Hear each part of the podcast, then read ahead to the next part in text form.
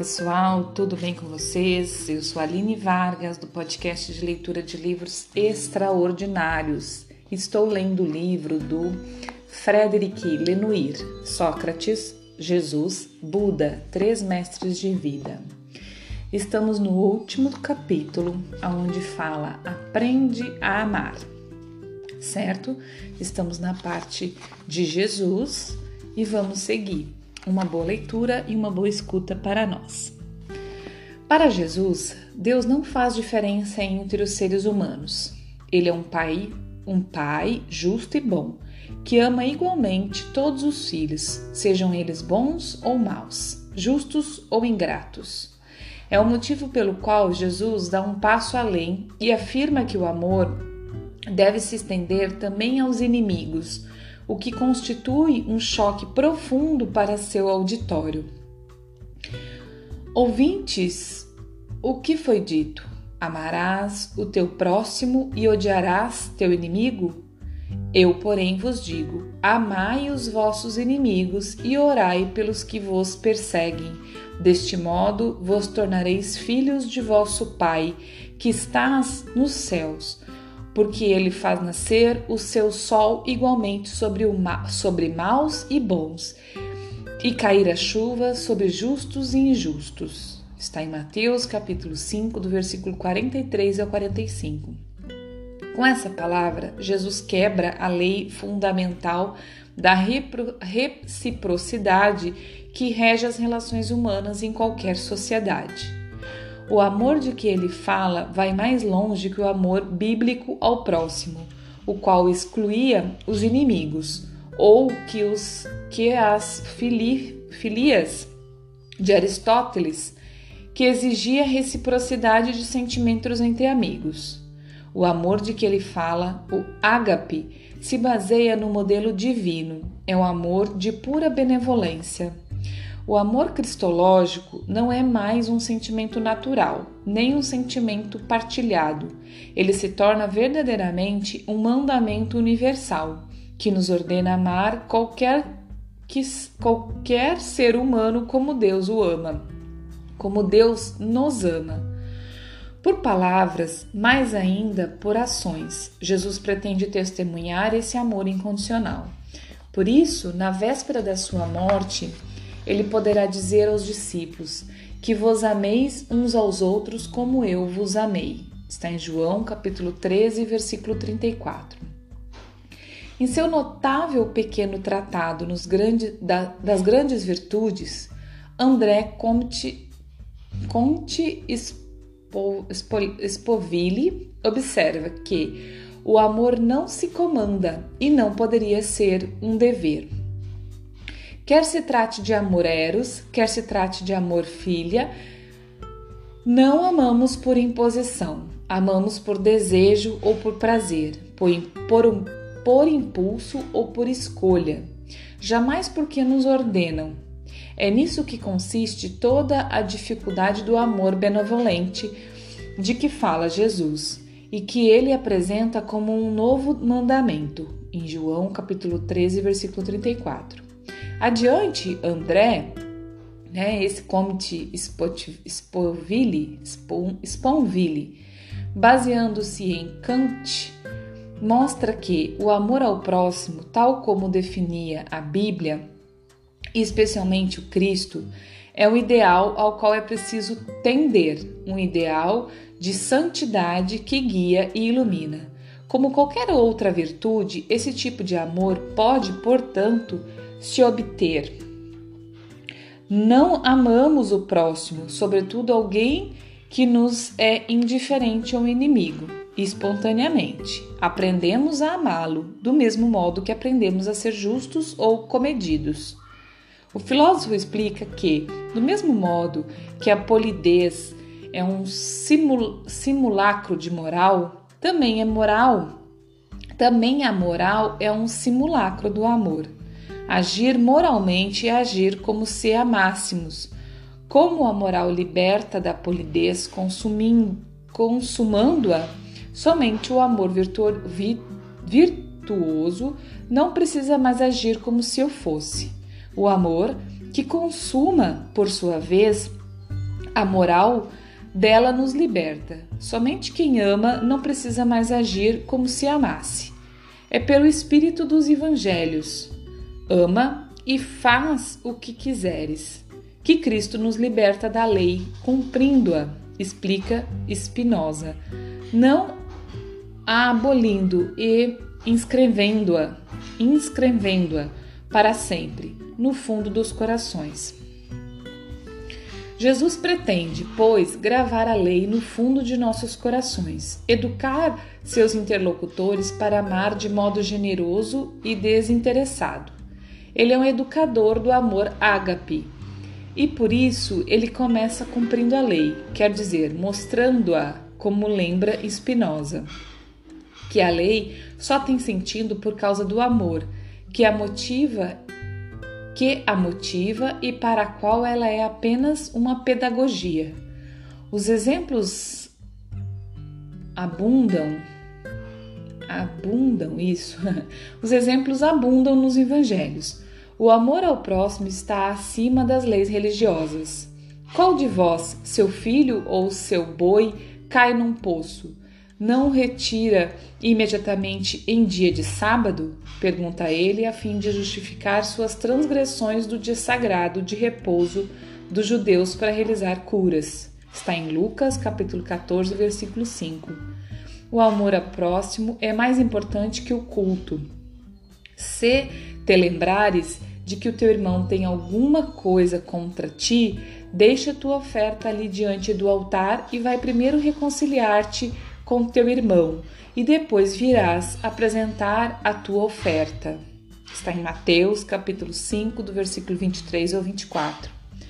A, educa a educação do amor ágape passa necessariamente por uma fase de aprendizado, de compreensão, de esforço já que não apenas ele, já que não apenas ele não tem nada de espontâneo, mas, mas ainda atinge o egoísmo natural do coração humano. Para Jesus, no entanto, este amor é também transmitido ao homem por Deus, que o ajuda a amar no mesmo modo que ele o ama. O ágape é infundido nos corações por Deus, dirão mais tarde os teólogos cristãos. Não é uma virtude moral, mas uma virtude teologal, quer dizer, que vem de Deus e que conduz a Deus. E Jesus se apresenta como o grande educador do amor, por palavras e atos, e como seu mediador. Ele promete interceder junto a Deus para que ele dê sua graça e ensine a amar todo ser humano que a ele recorra. O que pedirdes em meu nome eu farei. Se alguém me ama, guardará minhas palavras, e meu Pai o amará. E a ele viremos e nele estabeleceremos morada. Está em, Jesus, em João, capítulo 14, versículo 13 e 23. Jesus explica que, quando o amor divino, dado pela graça com a cooperação do homem, se enraiza nos corações, deixa de ser um esforço ele jorra como uma água viva. Está em João, no capítulo 4. Dá liberdade, felicidade e alegria. Não é mais o prazer ligado à satisfação do desejo, é a alegria do dom. Uma experiência que todos podem ter, a alegria de dar gratuitamente, sem nada esperar em troca, nem mesmo um agradecimento ou um sinal de gratidão. É uma experiência que, todos os dias, tem os que consagram totalmente a vida a Deus ou ao próximo. São Paulo, que elabora uma teologia de salvação pelo Cristo e curiosamente cita poucas palavras de Jesus, registra, contudo, uma que não foi mantida nos evangelhos e que parece emblemática, tendo presentes as palavras do Senhor Jesus, que disse: Há mais felicidade em dar do que em receber. Está em Atos, capítulo 20, hum, capítulo 20 e 35. Quando o amor começa a se enraizar, quando ele não é mais um esforço, quando ele se torna verdadeiramente uma virtude, encontramos no amor ágape as características do amor filha, quando desabrocha entre amigos, prazer e alegria. Mas essa felicidade está ligada a uma partilha recíproca entre o ser humano e Deus ou Cristo. Trata-se de uma amizade divina. Por isso, Jesus disse aos seus discípulos: Assim como o Pai me amou, também eu vos amei. Permanecei em meu amor. Se observais meus mandamentos, permanecereis no meu amor como eu guardei os mandamentos de meu Pai e permaneço no seu amor.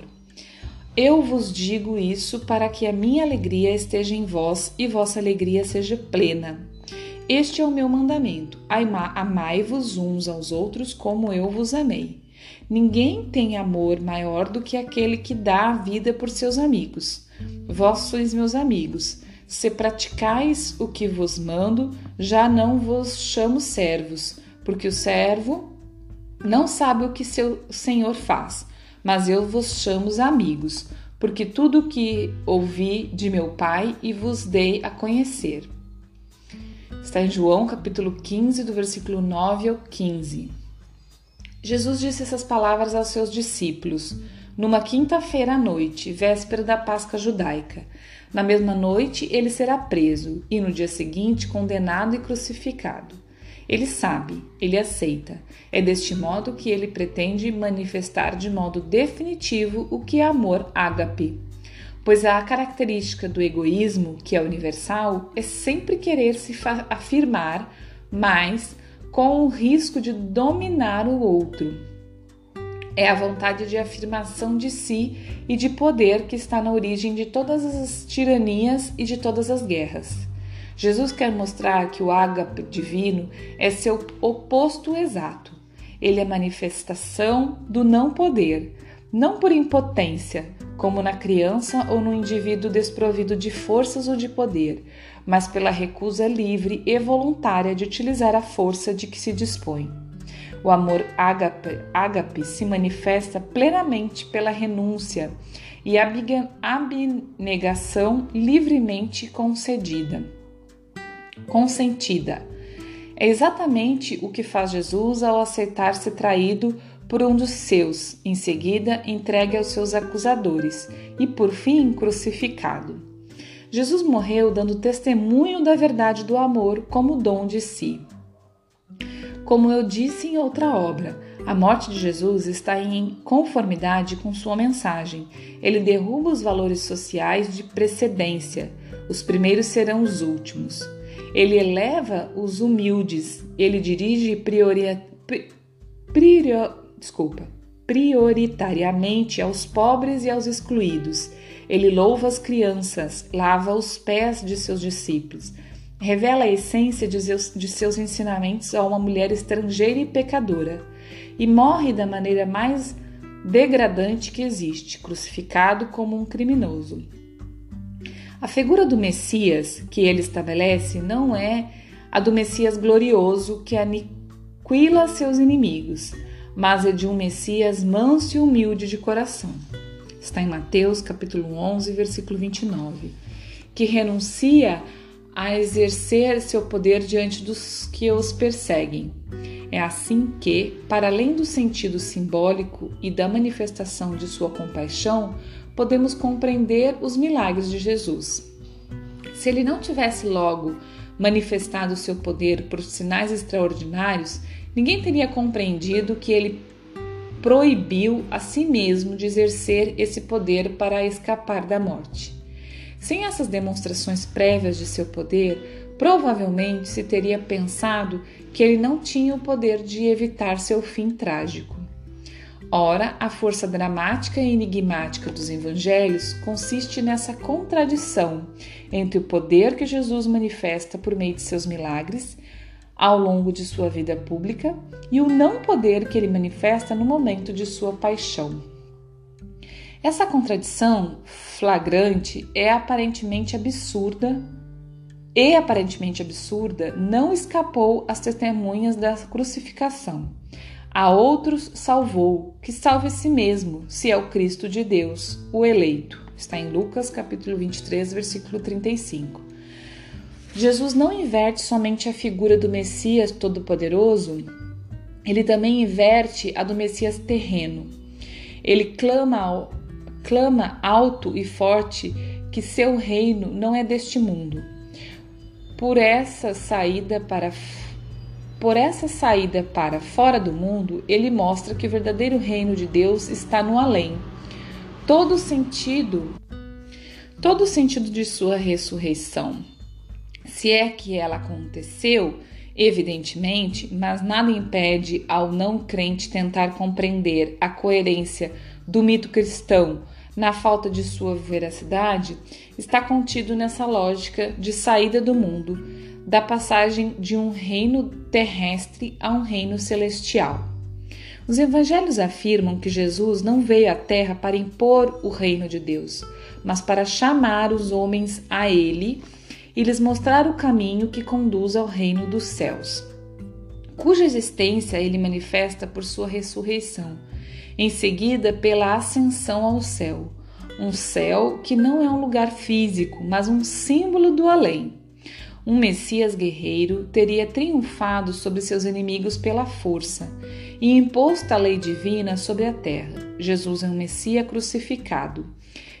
Escândalo para os judeus e loucura para os pagãos.